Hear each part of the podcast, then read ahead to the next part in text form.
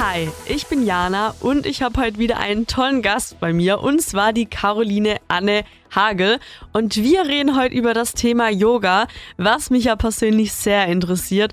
Caroline, erzähl doch mal vorab, wer bist du und was machst du? Ich bin Yogalehrerin in der Tradition der Altmeister und begleite Menschen bei Lebenssinnkrisen, auch also bei Schmerzen, egal welcher Couleur, emotionale Schmerzen bis hin wirklich zu körperlichen Schmerzen, physischen, psychischen Schmerzen, wie immer das für den einen dann auch oder anderen auch aussehen mag. Das ist meine Arbeit und da begleite ich Menschen. Und das eben nicht nur mit Yoga, sondern auch mit der Familiensystemaufstellung. Wie bist du denn auf deinen Weg gekommen? Also warum gehst du jetzt den Weg, den du heute gehst? Ja, das war 2003. Ich war wirklich in einer ganz, ganz schweren persönlichen Krise. Das war so weit, dass der Arzt mich aus dem Bett spritzen musste. Ich hatte genau zwei Möglichkeiten. Entweder ich gehe mit meinem Kind vor die Hunde oder ich klemme jetzt meine Backen zusammen und fange an, in die Eigenverantwortung zu gehen. Das konnte ich damals nicht so formulieren und habe dann 2004 das erste Mal wirklich mit dem, mit dem klassischen Yoga und Aufstellungsarbeit Kontakt gekriegt und habe angefangen, Yoga zu üben und habe mich damit und mein Sohn auch aus diesem ganzen Schlamassel rausgeholt. Es war ein jahrelanger Weg, ein Prozess. Erst viele Jahre danach kam ich, als zwischendurch kam schon mal so ein Blitz, das könnte ich auch machen, aber ich habe einfach, nee, bin noch nicht so weit. Und erst viele Jahre später, nachdem ich auch schon ganze Jahre Erfahrung hatte, habe ich dann angefangen, die Yoga-Lehrausbildung, die vierjährige zu machen und parallel dazu die Ausbildung zur, für die Familiensystemaufstellung. Und die beiden Methoden haben mich durchwegs, begleiten mich seit 20 Jahren. Das heißt, konkret gesagt, dass als du angefangen hast, Yoga zu praktizieren, hat sich auch dein Leben verändert. Und du wirst es damit sagen, dass Yoga quasi das Leben verändern kann oder zum Positiven verändern kann, wenn man Yoga praktiziert. Genau. Ähm, aber es bedarf Begleitung. Also wenn man wirklich ursachenbezogen bei sich was verändern möchte, dann braucht man Begleitung, dann braucht man Lehrer, Yoga-Lehrer, die eben, wie ich vorhin sagte, wissen, was sie tun. Und das weiß der, der, Alt, der Yoga der Altmeister. Dazu war, ist ja Yoga auch entstanden vor Tausenden, vor, vor zigtausenden von Jahren. Die Menschen hatten da auch ihre Themen, ja. Und äh, ohne die Lehrer geht das nicht. Ohne die Lehrer, die von der Tiefe der Wirkung des Yoga wissen und auch eben von der Tiefe, was in so einem Menschen da alles so passiert. Und auch den Mut zu haben, denjenigen im Prozess zu überlassen, es ihm zuzumuten, du kannst es und jetzt halt es aus. Du hast schon mehrmals erwähnt, Yoga der Altmeister, dass Yoga auch schon sehr eine sehr alte Geschichte hat. Erzähl doch mal, was unterscheidet dieses Yoga von dem heutigen Yoga oder was ist der Ursprung von Yoga? Also der Ursprung ist wirklich, den Menschen aus dem Leid zu führen, wie immer das der Einzelne für sich definiert. Ja, für den einen sind Zahnschmerzen, hm, da gehe halt zum Zahnarzt, lass das ohne Spritze machen und gehe wieder heim. Und für den anderen ist es ein Drama. Der letzte aktuelle große Yoga-Lehrer, in dessen Tradition ich stehe, war äh, Krishnamacharya. Und er hat wirklich Yoga als Therapie angewendet und hatte damit auch signifikante Heilerfolge. Also nicht nur einen, sondern viele. Und er hat ganz, ganz viele Menschen begleitet und eben Yogalehrer ausgebildet. Und ich bin zufällig bei zwei großen Lehrern gelandet, die noch direkt äh, nicht mit Krishna Krishnamacharya, aber mit dessen Sohn zusammen sich austauschen konnten und bei, und bei ihm in, in die Lehre gingen, oder wie soll man das sagen? Und da bin ich jetzt direkt noch an der Quelle dran. Im Moment noch, solange es die noch gibt.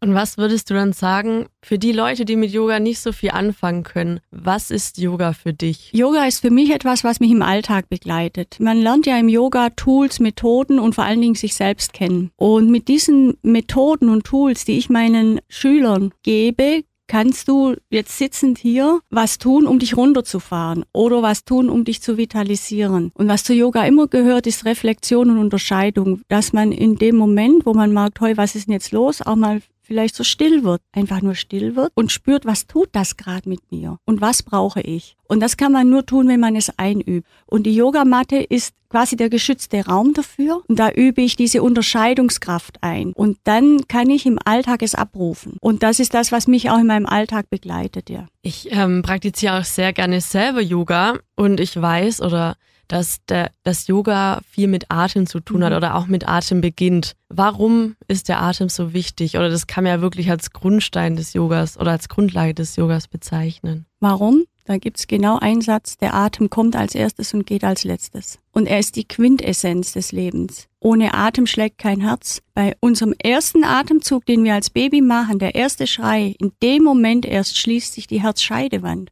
Und vorher schlägt das Herz nicht. Und der Atem ist wirklich was ganz Maßgebendes. Wenn wir Atmen ist unser Körper in Harmonie mit dieser Bewegung. Wir haben also die Harmonie immer bei uns und suchen sie ständig draußen. Wie crazy ist das denn, ja? Also wir sollten uns auf das besinnen, was wir einfach auch von der Natur mitbekommen haben. Und wir sollten auf unseren Atem gut hören. Und wichtig ist, wenn ich Yoga übe, dass die Bewegung in diesen Atemfluss eingebunden ist und nicht andersrum. Im Alltag ist es oft andersrum. Wir rennen durch die Gegend und der Atem hechelt irgendwie hinterher. Das löst aber bei uns die, die Prozesse aus, die eventuell destruktiv sein können. Und da müssen wir was dagegen tun. Oder wir können was dagegen tun, wenn wir wissen wie.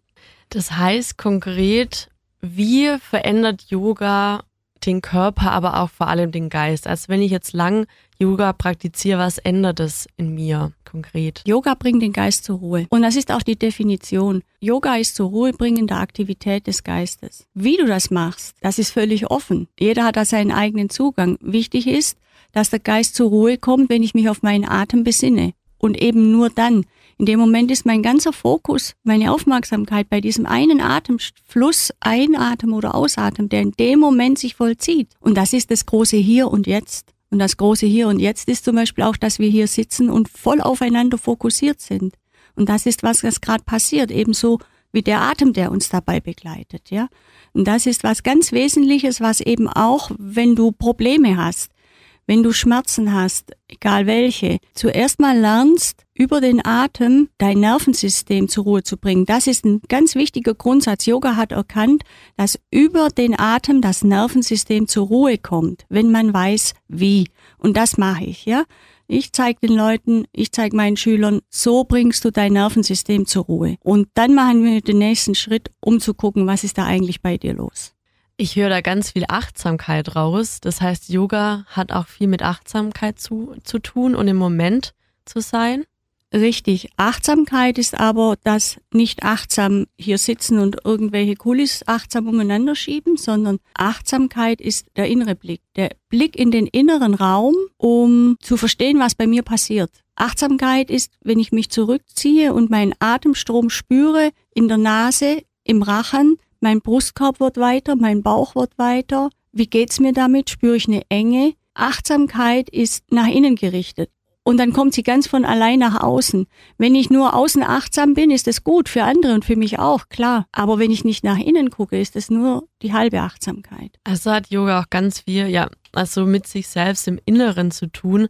Welche Bestandteile gibt's noch bei Yoga? Also einzelne Bestandteile oder welche fünf Punkte müssen auf jeden Fall beachtet werden bei Yoga? Es gibt eine Definition für Yoga, das ist mal der eine Teil. Zum, äh, es ist, Yoga ist zur Ruhe bringender Aktivität des Geistes. Die Yoga-Haltung ist stabil und leicht zugleich und der Atem fließt lang und fein und die Reflexion gehört bei diesem Prozess dazu. Während du übst, haben wir quasi vier Säulen. Ein, die erste Säule ist die Asana-Praxis, der Körper, also es geht vom Groben ins Feine. Dann die Pranayama-Praxis, also der Atem, die Atempraxis. Dann kommt das Chanting dazu, Klang. Klang macht ganz viel mit uns. Wenn ich jetzt hier spreche und die Hand auf den Brustkorb halte, dann merke ich die Vibration. Ja.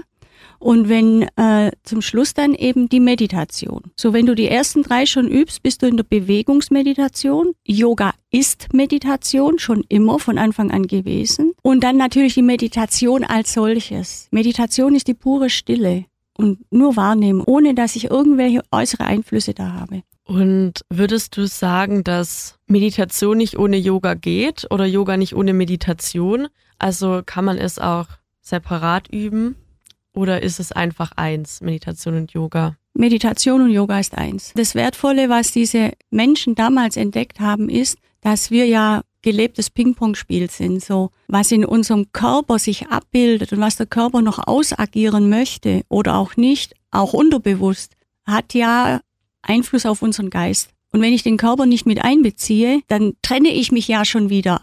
Also wenn wir über ganzheitlich sprechen oder über Einheit sprechen, dann muss ich mich auch komplett mitnehmen und auch wissen, dass mein Körper ebenso mit seinen eingeübten Mustern in mein Nervensystem, in mein Gehirn funkt und das Gehirn das wieder zurückbestätigt oder eben auch nicht oder der Körper bestätigt es dann nicht zurück.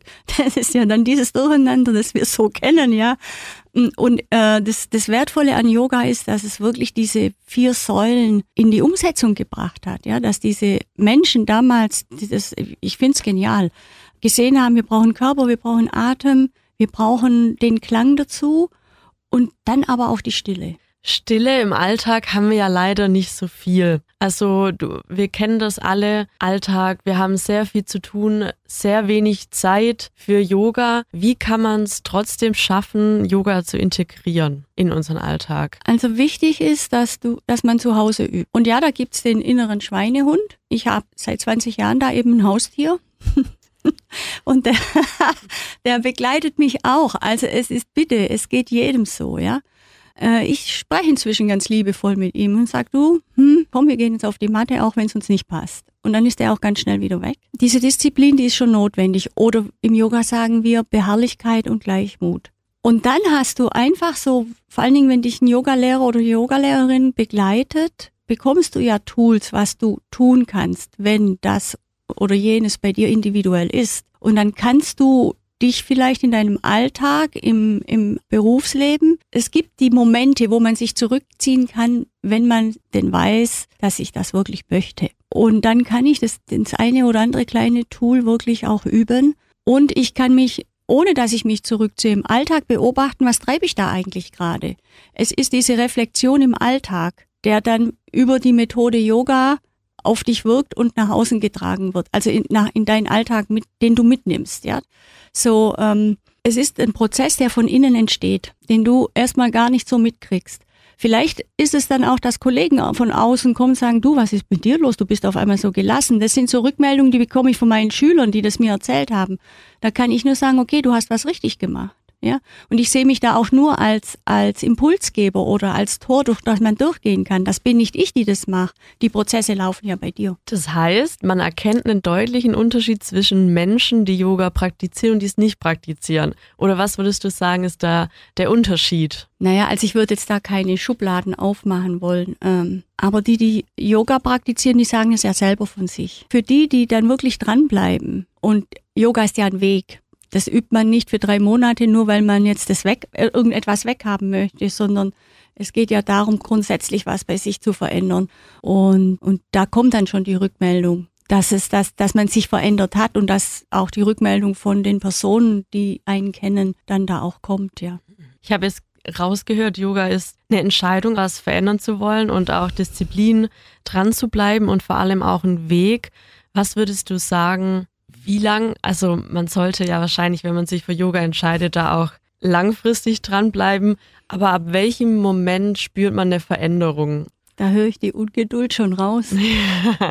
Gegenfrage, sind du und ich gleich? Wahrscheinlich nicht, weil wir sind alle unterschiedlich. Und jeder hat seinen eigenen mhm. Prozess. Mhm. Und das ist dieses Aushalten. Wir wollen immer bei uns ankommen. Und das Erste ist, ich nehme mich so, wie ich bin. Und dann sind wir bei dem Thema, und das ist das, was jetzt ist. Das ist diese Gegenwärtigkeit. Wenn ich, mit, wenn ich bei mir in Widerstand gehe oder wenn ich in ein Wunschdenken gehe, in eine Erwartungshaltung und das wäre ich doch so gern und warum passiert da jetzt gerade nichts, stelle ich mich eigentlich dem Prozess noch mehr in den Weg statt dass ich es einfach nur tue. Die Ungeduld kann ja vielleicht dazu führen, dass man es nicht ernst nimmt und vielleicht auch sich nicht darauf einlässt und deshalb die Frage, kann man Yoga auch falsch machen oder kann man etwas bei Yoga falsch machen? Also da greife ich jetzt einfach auf meine Ausbildung zurück. Oder andersrum, Yoga war ja früher wirklich Medizin. Es wurde vor tausenden von Jahren auch zusammen mit Ayurveda oder TCM, da ist ja mal irgendwas, was Tolles entstanden. Und zwar nicht, um, um äh, das als Hobby oder als Sport zu machen, sondern es war ja die Idee dahinter, den Menschen zu helfen. Und natürlich kann man da auch was falsch machen. Du kannst ein Medikament überdosieren und dann haut's den Patienten weg und du kannst auch im Yoga richtig viel falsch machen und da muss man schon wissen, was man tut und auch sehr behutsam vorgehen, vor allen Dingen mit dem Atem. Also die Atemtechniken des Yogas, Pranayama, galt früher als Geheimwissen und wurde nur an Schüler weitergegeben, die damit verantwortungsvoll umgehen. Und wenn ich Menschen habe, die gerade mit einem Thema kommen, dann muss ich da ganz behutsam sein, weil ich möchte ja, meine Intention ist, dass dem Menschen nachher besser geht oder gut geht. Und ähm, ich denke, das ist auch die Intention all der anderen Yogalehrer, die Yoga anbieten. Für viele, also ich habe das Gefühl, dass Yoga heutzutage immer noch ein bisschen belächelt wird oder für viele als anstrengend gesehen wird oder als sinnlos. Was willst du den Menschen gerne mitgeben oder sagen? Naja, also das Erste ist, dass man sich natürlich darauf einlassen muss. Die Gründe sind unterschiedlich, warum ich es nicht tue. Aber das hat meinen vollen Respekt und meine volle Achtung. Da, jeder ist einfach auf seinem Weg und wenn es nicht Yoga ist, dann ist es eine andere Methode oder eine andere Situation, wo ich dann auf irgendwas Ähnliches komme, nur damit ich dann aus der Situation, in der ich gerade bin, rauskomme. Ja, Yoga wird ein bisschen belächelt, weil dieses Yoga, dieser klassische Yoga gerade gar nicht so im Gespräch ist. Es wird natürlich als Sportangebot auch in den Fitnessstudios und so weiter angeboten. Und für mich ist es toll. Dann kommt ein Zugang, ja. So werden die Leute auch einfach abgeholt. Das finde ich wirklich klasse, dass das in der Masse gerade passiert. Aber man darf nicht vergessen, woher Yoga kommt. Und grundsätzlich gibt es ja nur einen Yoga, der da vor tausenden von Jahren entstanden ist. Nur den gibt es. Und wir haben den Luxus zu gucken, was passt denn zu mir, damit ich da was für mich tun kann. Also nicht nur, dass ich fit bin und ich sage das jetzt mal ein bisschen provokant, ohne dass jetzt da gleich ein Shitstorm hoffentlich losgeht, dass ich eine schicke Bikini-Figur habe. Also wenn ich was an meiner Figur, an meiner Sportlichkeit, Kondition machen möchte, dann ist, sind, wir haben doch Fitnessstudio, ist ja alles da. Aber wenn es darum geht, dass ich bei mir ankommen möchte oder zumindest mal den Weg anfangen möchte zu gehen, ob es passiert, weiß kein Mensch, ja, dann, dann ist es gut, sich wirklich auf die Tiefen des Yoga einzulassen. Sehr schön. Das heißt, man muss eigentlich gar nicht beweglich sein für Yoga, weil das ja auch manchmal eine Angst ist, dass Yoga sehr viel mit Beweglichkeit zu tun hat. Aber es kann eigentlich jeder und jede praktizieren, die sich darauf einlassen möchten. Yoga war früher ja eine Form von mhm. Medizin. Und wenn ich jetzt Menschen nehme, die, die, die wirklich zum Beispiel Rückenschmerzen haben oder in irgendeiner Form gerade nicht wirklich was tun können, dann ist ja, wenn man heute auf Yoga guckt, ist Yoga ein Ausschlusskriterium. Und genau das soll es ja nicht sein. Yoga ist für alle da. Das ist auch ein Grundsatz von Krishnamacharya gewesen. Und wir als Yogalehrer sind gefordert, auf diesen Menschen zuzugehen und nicht andersherum. Yoga geht auf den Menschen zu, das ist ein Grundsatz. Du kannst Yoga im Sitzen üben, du kannst Yoga im Liegen üben. Es geht ja auch um eine innere Haltung. Ja, wie gehe ich denn mit der Situation um? Und zum Thema Beweglichkeit, weil der Körper einfach beim Üben dabei ist, ist es ein Geschenk, dass er dann geschmeidiger wird. Und das wird heute einfach verwechselt. Wichtig ist, dass der Körper geschmeidiger wird. Das ist auch eine Rückmeldung von den zahllosen Kursen, die ich vor der Pandemie gegeben haben. Die Leute haben einfach gespürt, dass sie sich im Alltag anders bewegen. Vor allen Dingen, ich hatte ja auch einen Kurs mit älteren Leuten. Das war toll, diese Rückmeldung zu bekommen, weil da, da, da ist was richtig gelaufen. Und es ist dann auch für Menschen, die eben wissen, sie haben nicht diese Beweglichkeit, ist Yoga ein Ausschlusskriterium und das ist doch einfach nur schade. Es ist einfach nur schade. Ich sollte gucken, dass Yoga für alle zugänglich ist und dann muss ich nicht mit den Händen auf dem Boden ankommen bei einer Vorbeuge. Dann mache ich eine Alternative, wo das Kriterium der Vorbeuge erfüllt ist. Das heißt, wenn ich jetzt, wenn ich jetzt so kein Yoga machen würde, aber mich dafür entschieden habe, Yoga zu machen, was würdest du mir raten? Wie wie soll ich anfangen? Alleine schon mal gar nicht, sondern jemand suchen, einen Yogalehrer suchen, der dich begleitet. Und dann fängt man als, als allererstes mit dem Atem an. Mein Zugang zu meinem Atem und die Wahrnehmung des Atems. Und dazu ganz leichte Übungen, die eine Erfahrung bringen, wo du spürst, aha, der Atem bewegt mich ja und ich kann noch eine Bewegung mit hinzufügen. Und wenn das dann mal so weit sich gesetzt hat, also so gewissermaßen vielleicht ein Stück weit automatisiert hat, dann kann man den nächsten Schritt gehen. Und das kann man im Sitzen mit Arme heben oder wie auch immer machen. Genau, du hast gesagt, wenn man starten möchte, nicht alleine.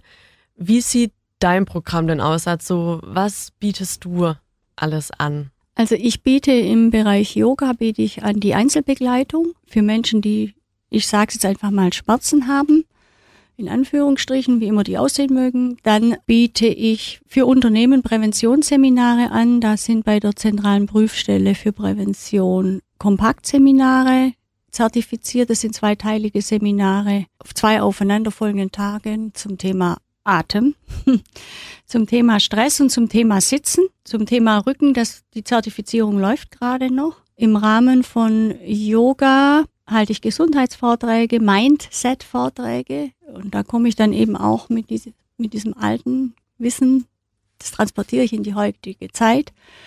Und ähm, die, die bei mir im Einzelbegleitung sind, die kommen dann, der eine oder andere oder die eine oder andere kommen dann auch zu mir tatsächlich in die Familiensystemaufstellung, weil das dann die Arbeit ist mit dem Kernanliegen, also mit dem Kernproblem, wo ich dann mit denen zusammen gucke, okay, wo ist, was ist denn eigentlich los und wo ist die Ursache, mit was hat es zu tun? Damit auch da in der Tiefe vom Nervensystem, dass da Ruhe kommt, ja.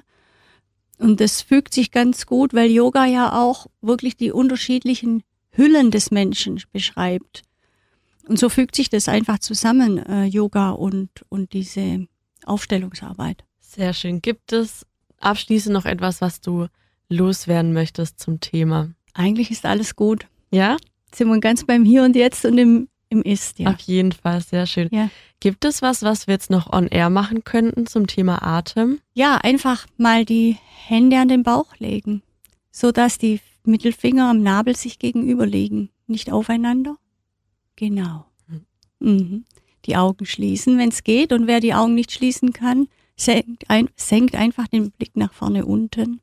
Und dann nichts machen, nur mal spüren, was jetzt passiert, wenn du ein- und ausatmest. Bleib einfach mal mit deiner Wahrnehmung bei deinen Händen. Und da muss auch gar nicht viel irgendein Satz oder irgendwas kommen, sondern einfach nur mal wahrnehmen, still werden. Also ich spüre meine Bauchdecke, die sich hebt und senkt, auf jeden Fall. Genau. Der Einatmen weitet, der Ausatmen löst. Und wenn du einatmest, ja, die Bauchdecke, wo spüre ich es noch? Also ich spüre eigentlich direkt, wenn ich mich nur auf meinen Atem konzentriere, dass ich auch direkt ruhiger werde. Genau. Ich gebe meinen Leuten oft auch einen Satz so, ich fühle, dass ich einatme. Vielleicht musst du den zwei, dreimal vor dir her sagen, auf so auf der technischen Ebene, ja. Aber dann geht dazu über, dass du das fühlst. Und du kannst diesen Einatmen auch an der Nase fühlen, ja. Da, das, der bringt so eine Kühle und Frische an der Schleimhaut mit. Und du kannst den Atem bis, diese kühle Frische bis in den Rachen verfolgen. Ja, und was passiert dann? Wo zeigt er sich dann? Und das Gleiche kannst du dann mit dem Ausatmen machen, ja? Ich fühle, dass ich ausatme. So, und was passiert da bei mir? Und dann ist es ja nicht nur die Bewegung des Körpers, sondern je länger du die Übung machst, kommen vielleicht Bilder oder kommen ähm, Verknüpfungen, wie auch immer die aussehen mögen. Und du kommst aber immer wieder zu diesem Atemprozess zurück. Und alles, was so mitkommt, nur wahrnehmen, dass es da ist. Und das kannst du dann so eine mehrere Minuten. Am Anfang ist es vielleicht ratsam, dass man ein, zwei Minuten macht, sich die Eieruhr stellt und dann eben ausweitet auf fünf Minuten, Viertelstunde. Und das ist eine Übung, die kann man überall machen. Überall. Und diese Unterbrechungen im Tag, die gibt es. Die gibt es sicherlich. Ja, ich fühle mich direkt entspannter. okay. Aber es ist wirklich so, wenn man sich nur auf seinen Atem konzentriert, dass du dann ja wirklich ruhiger wird. Ich tue mir noch schwer, nicht in Gedanken zu versinken. Die Gedanken schweifen schnell ab. Aber ich denke, da muss man dann wirklich immer wieder den Fokus auf den Atem setzen, damit die Gedanken weggehen. Ich höre oft, dass gesagt wird, ich kann nicht meditieren, ich habe so viele Gedanken im Kopf. Und das sind mir die allerliebsten. Weil die genau das sagen, was unser Kopf macht. Das ist normal. Es ist völlig normal, dass unser Kopf arbeitet. Und das nehmen wir wahr. Und ich bleib trotzdem sitzen. Das, das ist die, das ist die, also der, der Knackepunkt, ja ich bleib sitzen, obwohl in meinem, es in meinem Kopf tobt. Und das nehme ich wahr. Und wenn ich dann nur dieses Tool von Atem habe, so mit den Händen am Bauch, dann habe ich ja was, auf das ich mich immer wieder besinnen kann. Und diese Unruhe im Kopf, das ist ja quasi unsere Digitalisierung. Das sind unsere Bilder, unsere Visualisierungen. Und das sind ja lauter Bilder, die in der Realität gar nicht stattfinden, die stattgefunden haben oder die, von der wir hoffen, dass sie stattfinden werden. Ich bin kein Freund von toxischem, positivem Denken. Das führt ins Leid. Also vieles, also da sind ein paar Sachen richtig, die, die, die werden auch im Yoga, äh, gibt's auch im Yoga. Aber wie? Ich muss aufpassen, dass ich da nicht weggucke von etwas. Und diese unruhigen Gedanken, die, die muss man nehmen, wie sie sind. Die sind da und ich bleib sitzen. Also sitzen ist für die Meditation wichtig und notwendig. Und da auch noch kurz, es ist kein Lotussitz notwendig oder sonst irgendwas die Richtung. Es reicht auf dem Stuhl. Und wer, wer auf dem Boden sitzt, bitte gerne, aber so, dass nichts wehtut. Und wenn was wehtut, dann gehe ich auf den Stuhl. Sehr schön, nochmal wertvolle Tipps und jetzt weiß ich auch, dass es nicht schlimm ist, wenn die Gedanken abschweifen. Nein, also bitte ich nur ein Aufruf. Jeder, der sagt, ich würde gern meditieren, aber ich kann nicht, weil ich unruhige Gedanken habe. Junge Mädels, setzt euch einfach hin und tut und lasst die Gedanken unruhig sein, Hände an den, an den Bauch und einfach nur tun. Ein schönes Abschlusswort. Caroline, ich danke dir vielmals für deine Zeit. Wirklich sehr spannend. Ich fühle mich auch sehr beseelt, allein schon das Reden und durch die kleine Übung. Und apropos Übung, wir zwei, wir machen jetzt noch kleine Alltagsübungen, die jeder und jeder in seinen Alltag auf dem Bürostuhl ausprobieren kann. Und da freue ich mich jetzt schon drauf. Sehr, sehr, sehr gerne. Sehr schön.